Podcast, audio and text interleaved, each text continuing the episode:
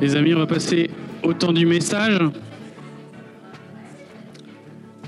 Je vais simplement prier pour notre frère Josh qui vous nous a apporté le message de la parole aujourd'hui. Notre Père, on te remercie de ce qu'on a accès à ta parole, de ce qu'elle nous éclaire, euh, et on se réjouit de terminer ce livre de Malachie et de, et de, euh, ouais, de se réjouir de ce que tu nous dis à la fin de l'Ancien Testament. On te remet notre frère Josh qui a euh, préparé ce texte, que ton esprit soit avec lui, que ton esprit euh, mette tes mots dans sa bouche, Seigneur, et on te prie qu'on puisse avoir nos cœurs inclinés, nos cœurs disposés à recevoir ce que tu veux nous donner aujourd'hui à travers ta parole. Je prie au nom de Jésus. Amen.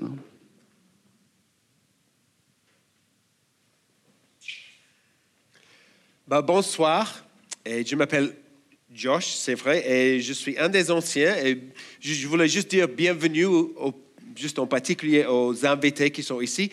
Euh, peut-être vous demandez euh, d'où vient son petit accent? Je suis australien, et si vous avez du mal à comprendre mon accent, bon, désolé, j'ai pas d'autre, ok? Donc. Euh, mais on est, ce soir, c'était cool. Il est merveilleux, n'est-ce pas, de pouvoir remercier Dieu pour ces enfants tellement mignons. Et pour les parents un peu moins mignons, mais mignons quand même, n'est-ce pas? Oh, elle est cool. Mais on est conscient dans notre monde que, que tous, les, tous les enfants de notre monde n'ont pas cette bénédiction de vivre juste dans les circonstances favorables, dans, les, dans une société stable, n'est-ce pas? Il y a la guerre en Ukraine, il y a les attentats il y a les, bombardements qui, tuent les innocents. On peut se demander s'il y a une justice dans le monde. Euh, plus près de nous, notre patron peut-être est un peu difficile avec nous. Ou peut-être notre prof au collège, au lycée, à l'université, juste est injuste avec nous. Où est la justice dans un tel monde? Pourquoi Dieu ne fait-il rien? Ou peut-être on ne pose pas cette question, mais on a l'impression de servir Dieu tout en voyant que tout le monde, euh, tout le monde autour de nous semble s'en sortir mieux que nous. Ils semblent avoir une, meilleure voiture, un, meilleur travail, une, une meilleure famille. Quel est l'intérêt de servir Dieu? On n'est pas les premiers à poser cette question. Heureusement, n'est-ce pas? Euh, Les gens de la Bible se laissent poser bah, un peu avant, 2500 bah, ans avant, en fait. Et donc, on est dans le dernier épisode, c'est Malachie, chapitre 3. Et c'est notre série sur Malachie. On aime bien suivre les textes dans la Bible et laisser la Bible parler euh, à nous. Et le dernier prophète, c'est Malachie dans l'Ancien Testament. Et donc, on est à un moment un peu spécial. C'est le dernier prophète, le dernier livre et le dernier chapitre de l'Ancien Testament dans la Bible. Et donc, bah, il est bon tout au début qu'on fasse un petit tour d'horizon pour nous rappeler où on en est dans la Bible. OK? Et j'ai un petit chemin pour vous. Ça va être là, quelque part, peut-être. Si je non, c'est. On va attendre, juste on va attendre. Bah, en tout cas, moi, je peux décrire ce qui se passait. Dieu, dès le début, dans, en Genèse, Dieu, le Créateur, créait un monde extraordinaire dans lequel les êtres humains avaient un rôle. Dieu a créé le monde avec les êtres humains à l'image de Dieu. Et Dieu a créé un monde incroyable, mais les êtres humains ne voulaient pas suivre Dieu. Ils ne voulaient pas être les rois au-dessus de grands rois, ils voulaient être leur propre roi. Et donc la Bible raconte ce que la Bible appelle la chute en fait, la rébellion des êtres humains contre Dieu. Et on peut suivre les drames tout au long de l'Ancien Testament. Mais Dieu choisit un homme, Abraham, et il promet à Abraham de le bénir, lui et sa descendance, et à travers lui, le monde entier. Et donc sa famille s'agrandit et se retrouve en Égypte. Et Dieu les sauve de l'esclavage en Égypte par Moïse. Il leur donne sa loi, des sacrifices, il leur donne une terre, il établit des rois, il construit un temple.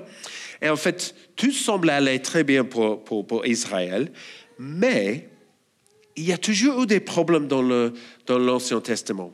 Et en fait, est-ce que quelqu'un peut me donner juste une Bible? En fait, merci. En fait, l'Ancien Testament est assez long, c'est plus que moitié, c'est assez long. Et parfois, on, on se demande, mais pourquoi il est tellement long?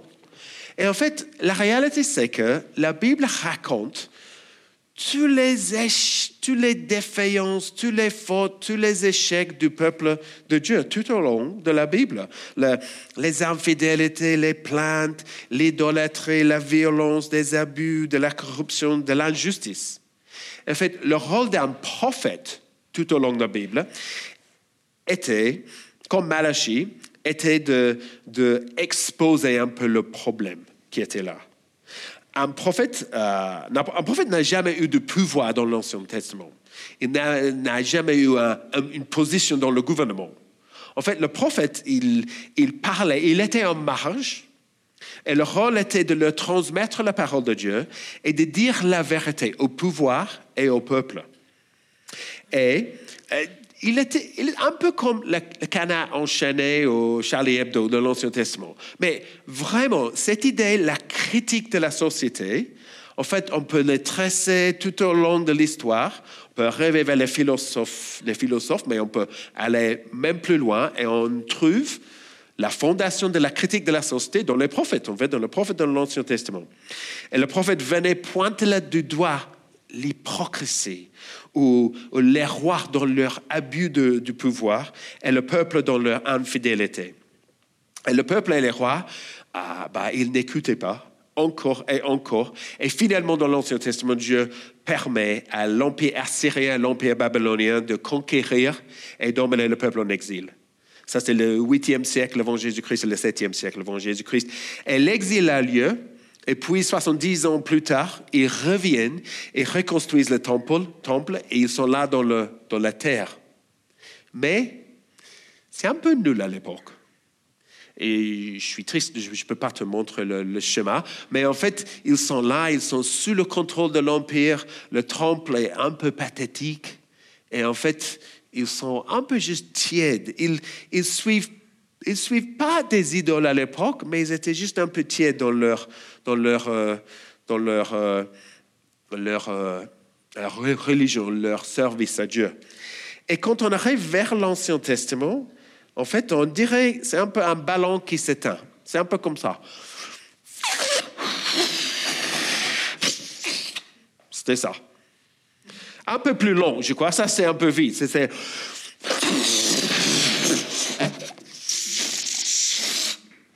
C'était l'Ancien Testament à la fin. C'était juste qu'est-ce qui arrive, pas grand-chose. Et on a vu dans le livre de Malachie qu'ils se plaignaient, qu'ils offraient des mauvais sacrifices à Dieu, comme s'ils récupéraient les carcasses euh, écrasées sur la route. Ils offraient ça à Dieu. Ils étaient vraiment un peu juste pas très, pas très partants pour servir Dieu à l'époque. Et on a ramassé tous les, discours de Malachie, ils sont dans la Bible. Et donc, euh, est-ce qu'on va arriver à montrer les versets, peut-être? Ça arrive? Parce que je vais commencer à lire la, Bible bientôt. Est-ce qu'il faut... Si vous avez des, des Bibles, on peut lire, j'avais des versets sur l'écran, mais ils sont sur euh, page... Soit vous pouvez trouver sur euh, vos portables ou page 613, page 613, si vous avez des Bibles. 613. Et on commence 613 chapitre 2, verset 17. Et pendant que vous cherchez le, verset A,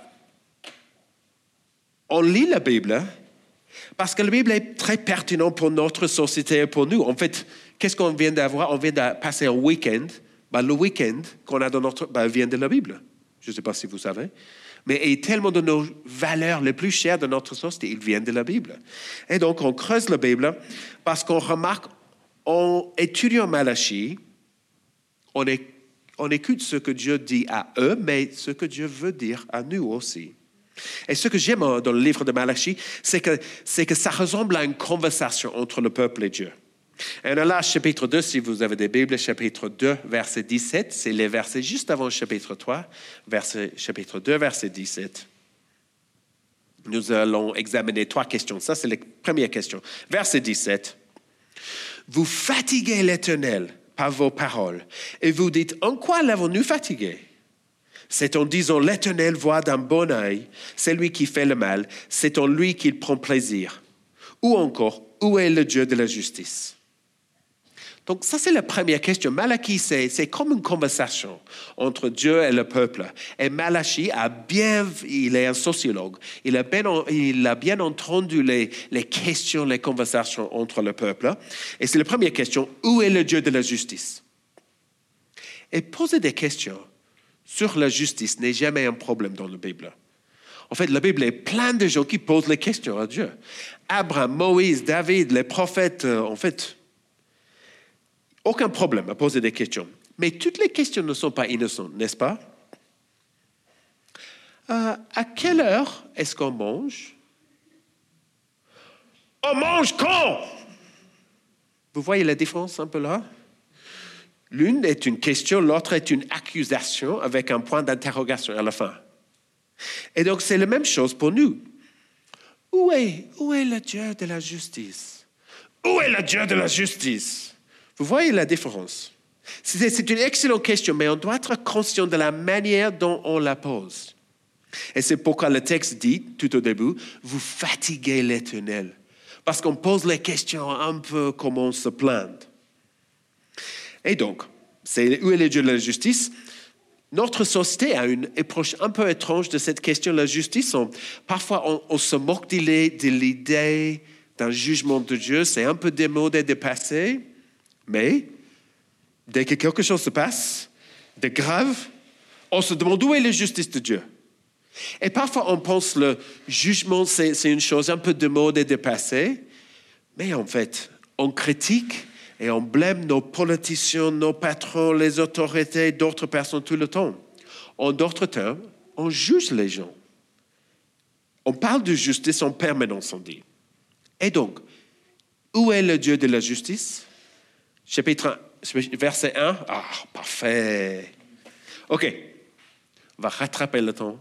Peut-être, on verra. OK. Il dit quoi? Verset 1, chapitre 3. Voici que je vous enverrai mon messager pour me préparer le chemin. Et soudain, il entrera dans son temple. Le Seigneur que vous cherchez, le messager de l'alliance que vous désirez, le voici qui arrive, dit l'Éternel, le Maître de l'univers. Qui pourra supporter le jour de sa venue? Qui restera debout quand il apparaîtra. En effet, il sera pareil à un feu purificateur, à la lessive des blanchisseurs. Il s'assiera pour fondre et purifier l'argent. Il purifiera les descendants de Lévi. Il les rendra purs comme on rend pur l'or et l'argent. Et c'est suivant la justice qu'ils présenteront des offrandes à l'Éternel. Alors l'offrande de Judas et de Jérusalem sera agréable à l'Éternel comme autrefois, comme par le passé. Vous vouliez le Dieu de la justice? Eh bien, il enverra un messager, puis Dieu lui-même viendra. L'Ancien Testament parle, parle très souvent du jour du Seigneur, un jour où Dieu fera régner la justice et le jugement. Et les gens feront face à Dieu, il verra ce qui a été fait et il rendra la justice. Regardez verset 5, le verset prochain. Je m'approcherai de vous pour le jugement et je m'empresserai de témoigner contre les magiciens et les adultères, contre ceux qui prêtent de faux serments, contre ceux qui exploitent le salarié, qui oppriment la veuve et l'orphelin, qui font tort à l'étranger et ne me craignent pas, dit l'Éternel, le Maître de l'univers. Où est le Dieu de la justice? Dieu lui-même apportera la justice au, Dieu de au jour de l'Éternel. Mais que peut-on dire de ce jour du Seigneur? Il, est, il me semble, la justice est révélateur. Qu'est-ce que ça veut dire? Le jour du Seigneur, c'est comme, un, comme un bilan ultime de la vie, où tout devient clair, une mise en lumière de toutes choses La vie est, un peu confuse et, désordonnée. Parfois, les gens qui sont très bons, en fait, non, ils sont mauvais. Et parfois, les gens qui sont mauvais, parfois, ils sont bons. On n'a pas des pancartes dans le dos, ni les étiquettes qui disent qui est bon et qui est mal.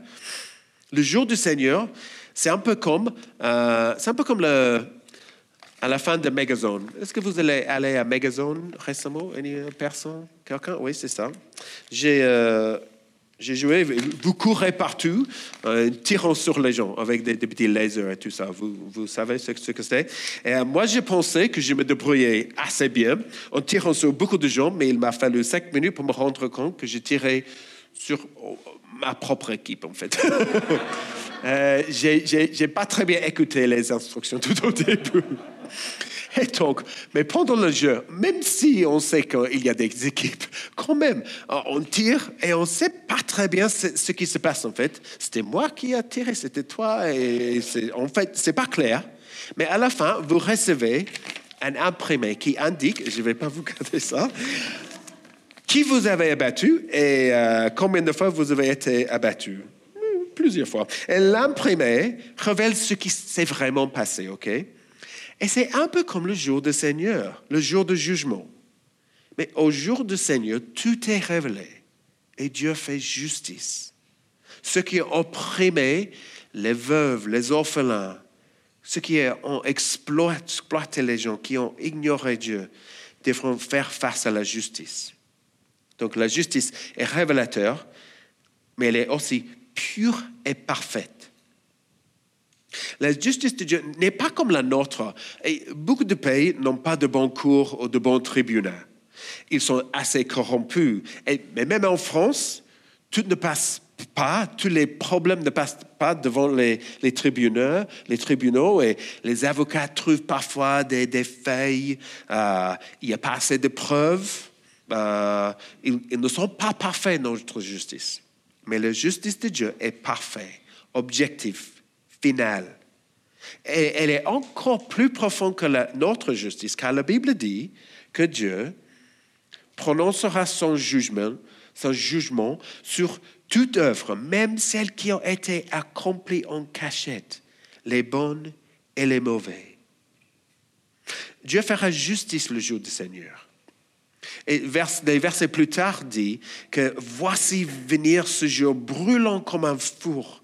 Tous les hommes arrogants, tous ceux qui font le mal sera comme la paille. Le jour qui vient les embrassera. Le jour de l'éternel, ce jour grand et redoutable. C'est un jour grand et redoutable. Et quelle est notre réaction? Bah, Sa justice est encourageante, mais effrayante aussi il me semble. Elle est encourageante parce que la justice sera rendue. Quand on voit la justice dans notre monde, bah, sans Dieu, en fait, il n'y a pas d'espoir de justice. De nombreuses personnes échappent constamment à la justice. On peut penser que l'univers est absurde. La vie n'a pas de sens. Le monde est injuste. Et même quand nos tribunaux fonctionnent, bah, parfois, comme des criminels de guerre, euh, Slobodan Milosevic. Est-ce que vous, est-ce que vous connaissez Slobodan? Bah, Il était devant le tribunal international et il est mort avant la condamnation.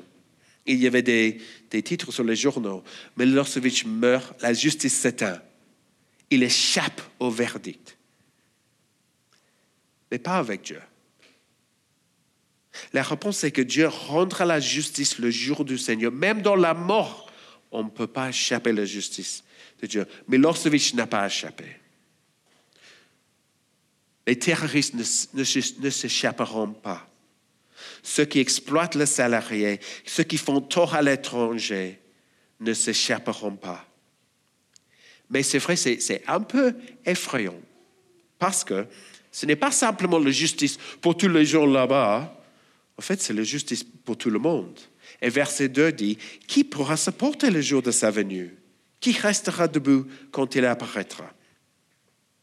Et la question, on a posé cette question à Dieu, et la question arrive, êtes-vous prêt pour ce jour? Êtes-vous prêt à ce que tous vos actes et tous vos secrets soient exposés devant Dieu? On reviendra à cette question.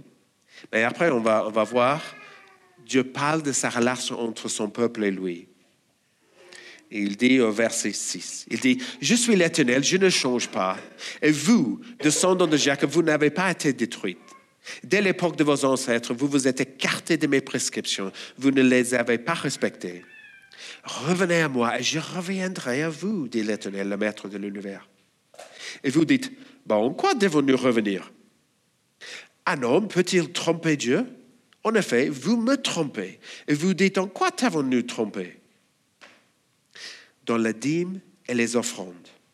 Vous êtes frappés par la malédiction vous me trompez la nation tout entière. Et vous avez vu, la prochaine question, c'est comment les êtres humains trompent-ils Dieu? Bah, dans l'Ancien Testament, Dieu avait conclu une alliance avec son peuple et les dîmes, et ça c'était les 10% de leur offrande, de leur récolte, étaient les offrandes, ça, ça faisait partie de leur relation avec Dieu. Ils devaient rapporter 10% de leur récolte elle est donnée à Dieu. Elle a dîme était destinée au temple et son entretien, et elle était distribuée aux prêtres, aux pauvres, tout ça. Et Dieu les bénissait et leur donnait de bons, retours, de, de bons récoltes. Mais ce n'est pas ce qu'ils font ici. Ils traitent Dieu, pas avec leurs 10%, ils traitent Dieu un peu comme, parfois, malheureusement, on traite un sans-abri à qui on donne quelques pièces parce qu'on se sent obligé. Ça, c'est comme il, il traite Dieu. Et la critique ici est qu'il suivait Dieu sans enthousiasme, un peu tiède, il fait le minimum. C'est-à-dire que il et nous, on trompe Dieu lorsqu'on le traite comme juste un petit loisir, juste un peu à côté. Mais Dieu dit, verset 10, Apportez toutes les dîmes à la maison du trésor afin qu'il y ait de la nourriture dans ma maison. Mettez-moi ainsi à l'épreuve, dit l'Éternel, le Maître de l'univers, et vous verrez si je n'ouvre pas pour vous les fenêtres du ciel, si je ne déverse pas sur vous la bénédiction en abondance. Pour vous, je menacerai l'insecte vorace afin qu'il ne détruise pas les produits du sol et que la vigne ne soit pas stérile dans vos campagnes, dit l'Éternel, le Maître de l'univers. Toutes les nations vous déclareront heureux que vous serez en paix des délices de l'Éternel, le Maître de l'univers. Moi, je trouve ça une réponse intrigante. J'ai deux pensées qui, qui, viennent à mon esprit quand je lis ça. Premièrement, cela ressemble à une religion des œuvres ou une vision religieuse normale du monde, où les gens offrent des sacrifices à Dieu parfois juste des sacrifices, parfois des sacrifices humains, parfois des sacrifices, et Dieu les récompense par des récoltes. Ça, c'était la, religion païenne pendant les siècles. Et ça ressemble à ça, il me semble un peu. On sert Dieu et puis il nous donne des choses. Ça, c'était un peu une transaction financière, un peu comme ça. Mais c'est de la religion. Mais si vous connaissez la Bible, vous savez que la Bible, tout au long de la Bible, il critique cette compréhension de la religion. La première critique de la religion n'était n'était pas les philosophes, n'était pas Marx ou Nietzsche ou Freud. En fait, c'était les prophètes dans la Bible, c'était Dieu et Jésus. Non, non, c'était toujours la critique contre cette religion. Ils avaient déjà une relation avec Dieu. Ces versets décrivent seulement ce que ce que c'est la relation d'obéissance entre eux. Dieu les avait déjà choisis, Dieu les avait, Dieu les avait déjà sauvés.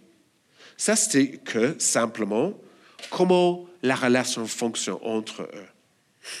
Ce qui, la dîme et la bénédiction, c'était simplement le, fonctionnement de cette relation. Mais quand même, ces versets, n'est-ce pas? Et juste, euh, je vous rappelle, ils sont là. Mettez-moi ainsi à l'épreuve et vous verrez si je n'ouvre pas pour vous les fenêtres, si je ne déverse pas sur vous la bénédiction en abondance. Pour moi, ça, ça ressemble un peu à l'évangile de prospérité. Est-ce que vous avez entendu de l'évangile de la prospérité? L'évangile de la prospérité dit que si vous donnez de l'argent à Dieu, Il vous donnera de la prospérité. OK. On le voit parfois dans certaines églises, un peu partout dans le monde. Aux États-Unis, en Australie, mon pays d'origine, en Afrique, en Inde, en France, on peut voir ça. Il est basé sur certains textes, comme celui-ci, celui-ci, et certaines églises l'utilisent pour prendre de l'argent de leurs membres, tout comme on a fait dans le Moyen Âge et tout ça. Mais l'évangile de la prospérité est une déformation, une distorsion de le vrai évangile dans la Bible. Et le problème, c'est qu'il réduit Dieu à une machine, une machine euh, à sous, n'est-ce pas? Vous mettez un peu de l'argent et vous attendez. Et c'est juste une transaction financière. C'est bingo, euh, mais c'est très matérialiste. Mais vous allez me dire, mais c'est dans le texte, Josh. Vous allez me dire ça, mais c'est dans le texte, c'est dans le texte. Moi, est-ce que c'est dans le texte? On ne peut pas oublier le contexte de l'Ancien Testament. Je ne sais pas si, j'ai un autre truc ici. On revient à ce texte. Ah, le contexte de l'Ancien Testament, le peuple d'Israël avait une relation très spécifique avec Dieu. Un peu différent à la nôtre, similaire mais différent. En quoi?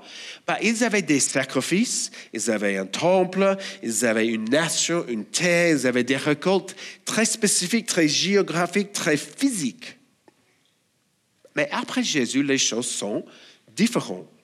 Jésus a dit, il dit Matthieu 5, verset 17, qu'il est venu pour accomplir la, la, la loi.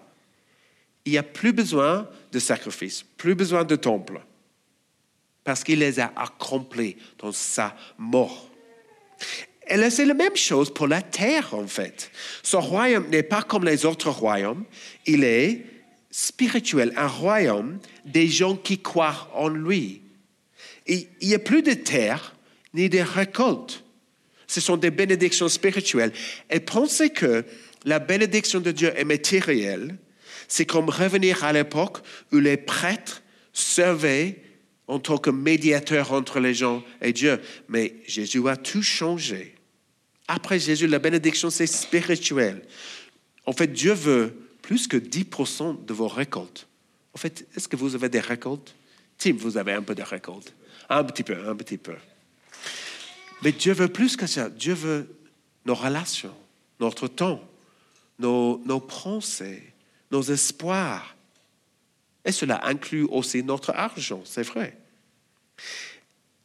Obéir à Dieu est toujours une bénédiction pour nos vies, dans notre caractère, dans nos priorités.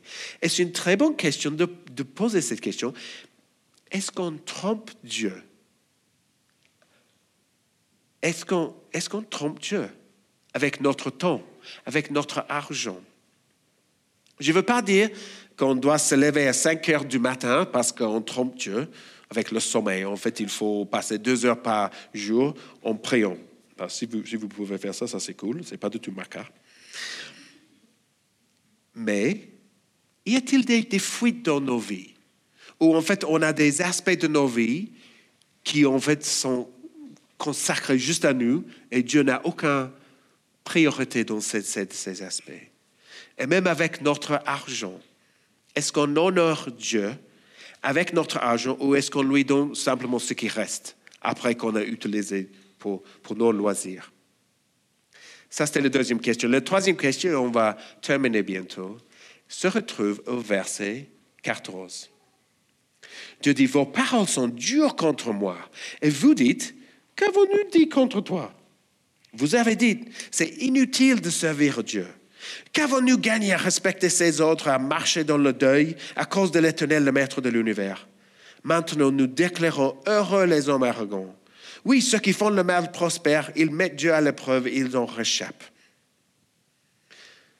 Tout le livre de Malachie, il a rebondi sur les questions que les gens ont posées. Dieu ne nous aime pas.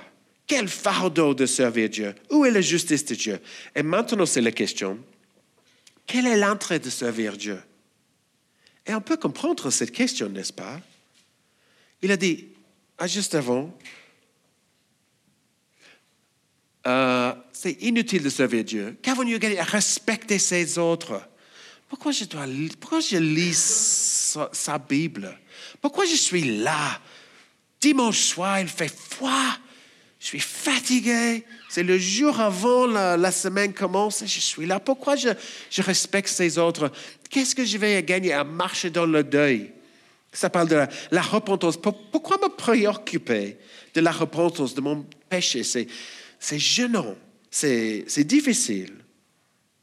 Et dans notre société, les gens semblent se débrouiller sans Dieu. Ben, la réponse ici, c'est pas facile. en fait, c'est différent. Il n'y a pas de réponse de Dieu ici. Il n'y a pas de réponse. Mais il y a une réponse du peuple. Que font-ils?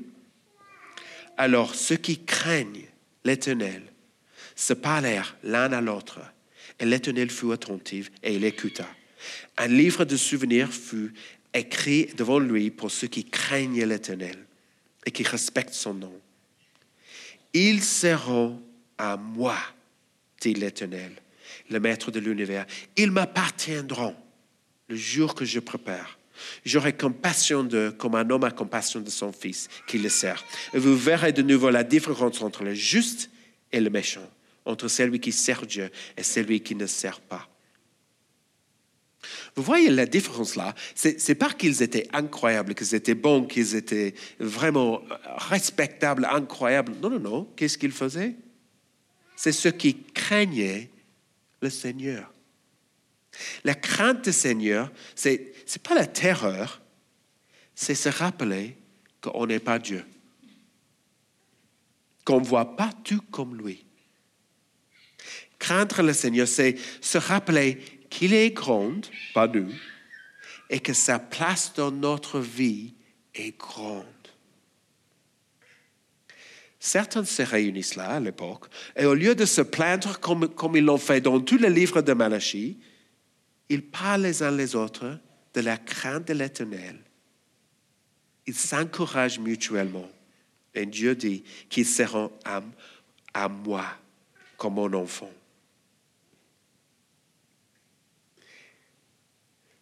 Pour vous qui craignez mon nom, le soleil de justice se lèvera et la guérison sera dans ses rayons.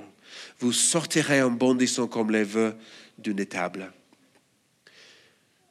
Je ne sais pas si vous avez été appelé des vœux avant. Ce n'est pas normalement euh, un compliment, sais pas. Mais ici, c'est un vrai compliment. C'est pas mal. Servir Dieu pour l'amour de Dieu en vaut toujours la peine et apporte guérison et joie. Malachie a commencé son livre en posant la question En quoi nous as-tu aimé le peuple à Dieu?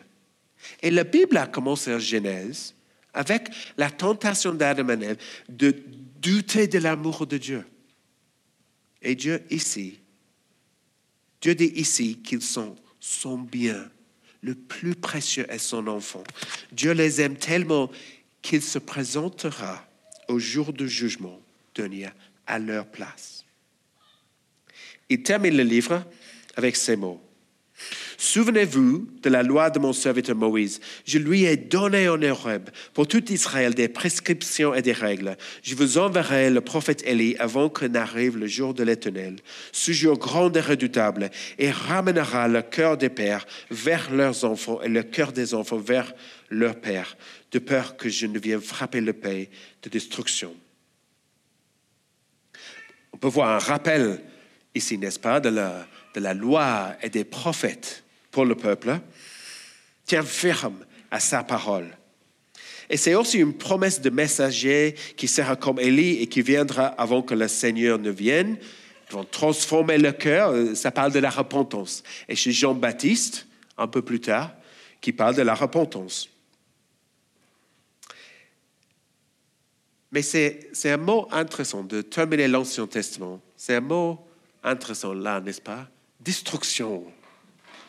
Est-ce que vous savez, après ce dernier prophète, il passé quatre siècles avant l'arrivée de Jean-Baptiste et Jésus et tout ça. Quatre siècles. Dernier mot, destruction. oh, c'est pas très positif. Et qu'est-ce qui va arriver dans l'avenir? juste un jour de destruction? Ben, les, prophéties de, l'avenir dans l'Ancien Testament semblaient souvent, souvent, oups, moi je vais dans le... Bon, non, ça va. Le jour de l'éternel, selon la perspective de l'Ancien Testament, c'était un jour qui arrive comme une montagne qu'on voit de loin, un événement qui, qui arrive. Mais il y avait toujours la question, il y avait toujours des indices qui laissaient penser que c'était un peu plus compliqué que cela. Ah, je vois maintenant mon petit image, je voulais vous montrer un peu plus tard.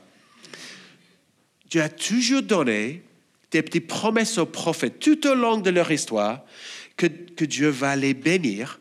Mais leur situation est devenue de plus en plus bah, pourrie à l'époque. Ils étaient là, juste un nombre de ce qu'ils étaient avant. Mais les prophéties par les prophètes ont monté toujours, toujours en, espérance. Et en fait, on voyait un peu plus tard la vision du Nouveau Testament qu'en fait c'était un accomplissement progressif et que l'Ancien Testament, ce qui semble être un événement, en fait était une révélation progressive avec un accomplissement progressif qui était accompli partiellement pour l'Ancien Testament et plus progressivement avec Jésus et enfin totalement accompli avec le dernier venu de Jésus. Et on voit qu'avant de venir juger, Dieu vient sauver en tant qu'homme.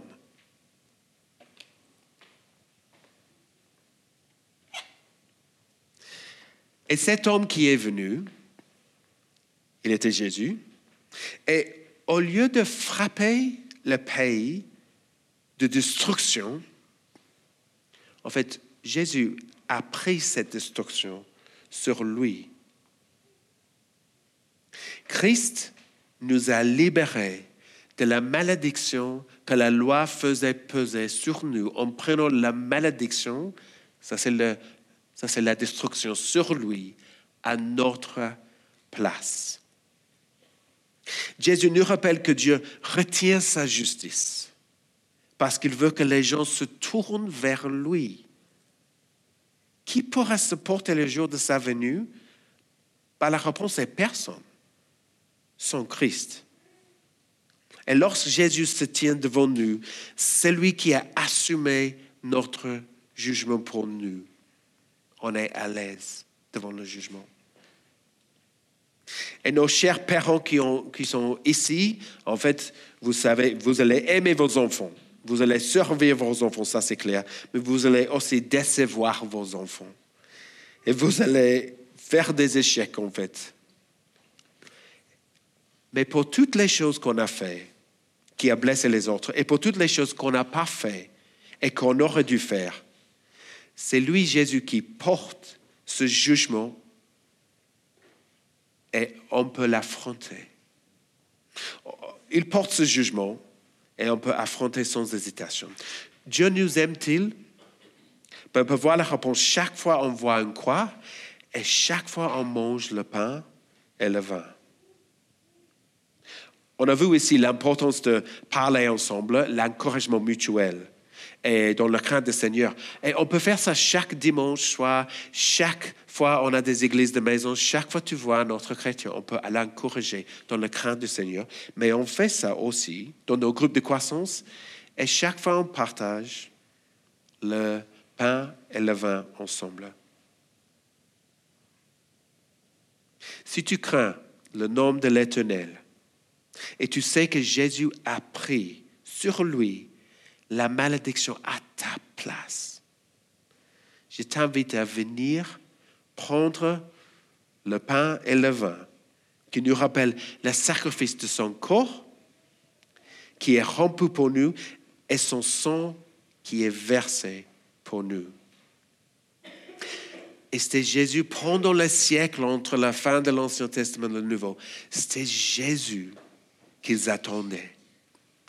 Et c'était Jésus que nous célébrons aujourd'hui ensemble pour l'espoir contre le jugement et le pardon qu'on reçoit par lui. Donc je vous invite, si tu crains le, nom de l'Éternel, je vous invite à venir et prendre les choses.